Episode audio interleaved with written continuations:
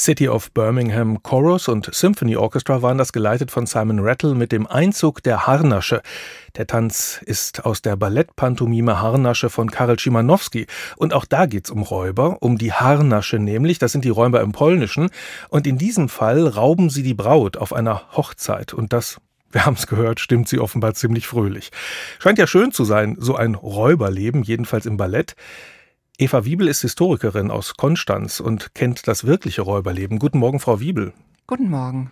Erstmal finde ich, ist Räuber ja schon irgendwie ein antiquierter Begriff. Ich würde heute keine gesellschaftliche Gruppe mehr mit diesem Begriff bezeichnen. Historisch hat man das aber schon getan? Ja, in der frühen Neuzeit, also nach dem Mittelalter, erfährt diese Gruppe eine größere Aufmerksamkeit. Sie macht die Straßen unsicher. Ähm, es kommt zu Straßenraub, insbesondere als immer mehr auch per Post transportiert wird auch immer mehr Wertsachen auf der Straße unterwegs sind. Also das ist, sind auf jeden Fall Räuber, die die frühe Neuzeit, also das 17., 18. Jahrhundert als Räuber bezeichnet.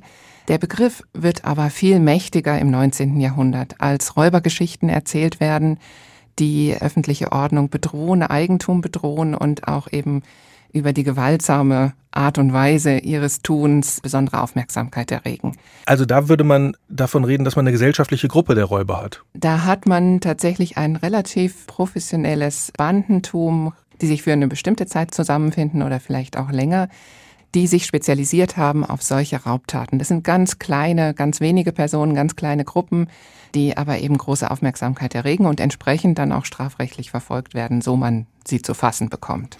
Jetzt haben Sie gesagt, da war mehr Geld oder sagen wir mal Wertsachen unterwegs auf der Straße. Deswegen lohnt sich das dann eher, Leute zu überfallen und ihnen was wegzunehmen, also zu rauben. Das ist ja die Definition davon. Gelegenheit macht Räuber, könnte man sozusagen sagen. Aber auf der anderen Seite, warum bildet sich denn so eine Gruppe überhaupt heraus? Also es kann ja nicht nur sein, dass es die Möglichkeit gibt. Gibt es auch eine Notwendigkeit? Es gibt eine große Notwendigkeit. Die frühe Neuzeit erlebt ein großes Bevölkerungswachstum, dazu aber schwierige Ernährungslagen, auch Hungerkrisen. Insgesamt fallen mehr Personen als aus unserer Sicht zumindest vorher aus den kommunalen Gefügen, aus dem dörflichen Umfeld, aus Arbeitszusammenhängen, aus festen Lebenszusammenhängen heraus. Es gibt noch kein soziales Netz, es gibt keine soziale Sicherung über die Heimatgemeinde hinaus.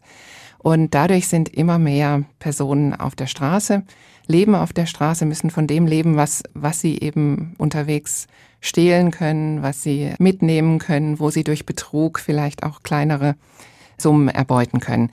Bei diesen Personen würden wir jetzt als HistorikerInnen nicht von Räubern sprechen. Wir würden von Dieben, von Jaunern, von Gaunerinnen sprechen. So hat auch die Zeit selbst diese Personen bezeichnet. Und diese Gruppe ist groß. Ob sie viel größer ist, als das in den Jahrhunderten vorher der Fall war, können wir nicht sicher sagen. Also es ist nicht gezählt worden. Aber die Aufmerksamkeit steigt. Also es gibt, ich will die Räuber oder die Diebe nicht in Schutz nehmen, aber es gibt offenbar eine soziale Bedürftigkeit ähm, in der Gesellschaft in vielen Teilen und das führt dazu, dass man sich in die Kriminalität begibt und dann gibt's die Kleinen, die Gauner, die Sie gerade genannt haben, aber es gibt ja auch so ganz berühmte Räuberhauptleute. Also von einer Frau haben wir auch gerade schon gehört, von der alten Liesel. Warum werden Räuber berühmt? Räuber werden berühmt, glaube ich, aus ganz verschiedenen Gründen. Und es sind immer besondere Konstellationen, die sie berühmt machen. Man muss sich das, glaube ich, so vorstellen, dass sehr, sehr viele Personen auf der Straße unterwegs sind und auf diese Art versuchen zu überleben. Man geht davon aus, dass es etwa 10 Prozent bis 15 Prozent der Bevölkerung waren, die eben nicht an einem festen Ort in festen Verdienstverhältnissen standen, sondern die schauen mussten, wie sie überleben. Dazu kamen Schicksalsschläge, viele andere Dinge. Und da gab es, und dazu gehört möglicherweise die alte Liesel, dazu gehören aber auch andere Figuren wie der Hannikel, der später berühmt geworden ist, auch spätes 18. Jahrhundert, später dann auch der Schinderhannes, aber auch die Schleiferbärbel, die Schwarze Lies, also ganz viele Figuren hier im deutschen Südwesten, die stärker wahrgenommen werden, weil sie entweder solche Gruppen, die zusammen umherziehen, die sich zusammengetan haben, das sind kleine Familiengruppen, führen über längere Zeit, die geschickter sind möglicherweise auch oder die in besondere Konstellationen, das hatte ich schon gesagt, eintreten.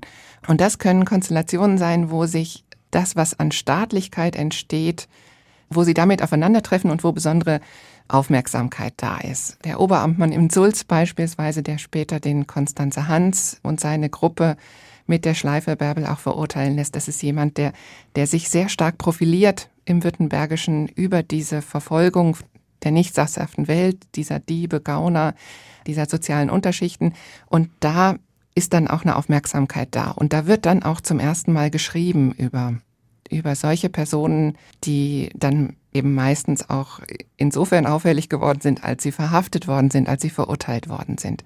Von ganz, ganz vielen, die in vergleichbarer Weise unterwegs waren, wissen wir aber gar nichts.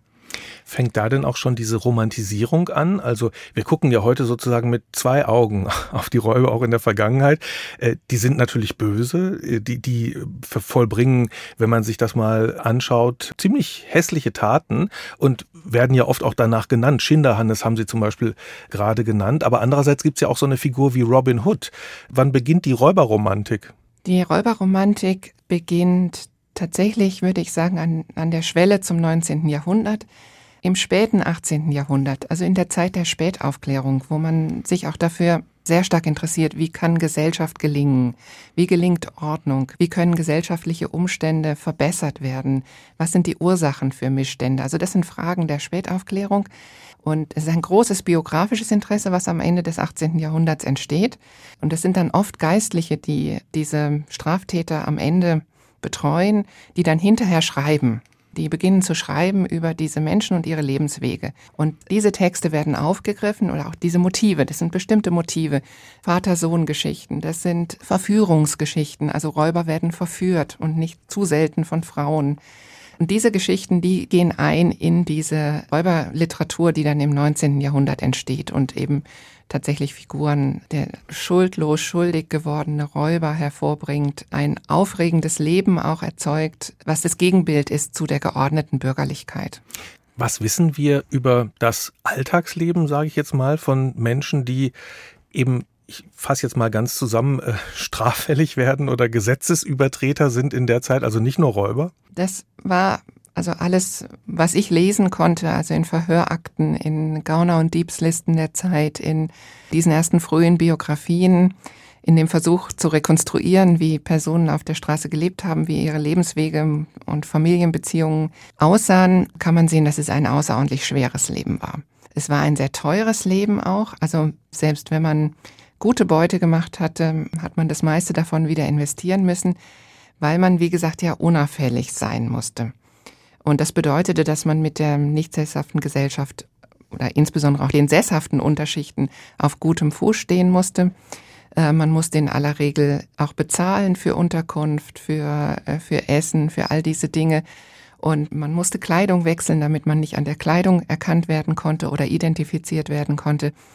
Und insgesamt, glaube ich, war das sehr aufwendungsreich, dieses Das heißt, es, es gab Straße. auch eine Art Komplizentum mit der Normalgesellschaft? Hm, ich weiß nicht, ob ich diesen Begriff verwenden würde. Ich mhm. glaube eher, es war sowas wie eine Symbiose. Mhm. Ähm, also Komplizentum, dazu hätte man ja auch das gutheißen müssen, also wie bei Robin Hood oder ähnlichen Figuren. Aber man hat profitiert und zwar haben beide Seiten profitiert. Man hat vor allem profitiert von vertrauten Verhältnissen. Also man kann beobachten, dass diese Jaunerinnen, Gauner, diese kleineren Gruppen oder auch zu zweit herumziehenden Paare, dass die immer wieder zurückkehren, auch an bestimmte Orte. Also auch innerhalb dieser Lebenswelt wusste man so ein bisschen, wann, wer, wo ist. Die sesshafte Unterschicht hat darüber hinweggeschaut, was da passiert. Man hatte vielleicht den Vorteil, dass bei einem selber nicht gestohlen wurde, dass man Hehlerware kaufen konnte, wieder verkaufen konnte günstig. Man hat von den kleineren Arbeiten profitiert, die diese nicht sesshaften für einen erledigt haben. Man hat vom Wanderhandel profitiert, also es ist ja noch keine Zeit des Einzelhandels, also alles, was nicht vor Ort produziert wurde, musste man bei Wanderhändlern kaufen. Viele dieser Gauner, Gaunerinnen, Räuber, Räuberinnen haben als Wanderhändler gearbeitet oder als Wanderarbeiter, um eben diesen Zuverdienst zu haben. Also das, wovon man lebte, besteht aus ganz verschiedenen Elementen und äh, um diesen Zuverdienst zu haben, aber eben auch um den Anschein eines legalen Unterwegsseins aufrechterhalten zu können. Also es war so ein, ein Mix aus Tätigkeiten, die man für sich, für andere getan hat und die man aber eben, und das war mit Sicherheit auch eine große Not, ergänzen musste eben um Diebstähle, um, um Mundraub, um kleinere und größere Einbrüche, auch das.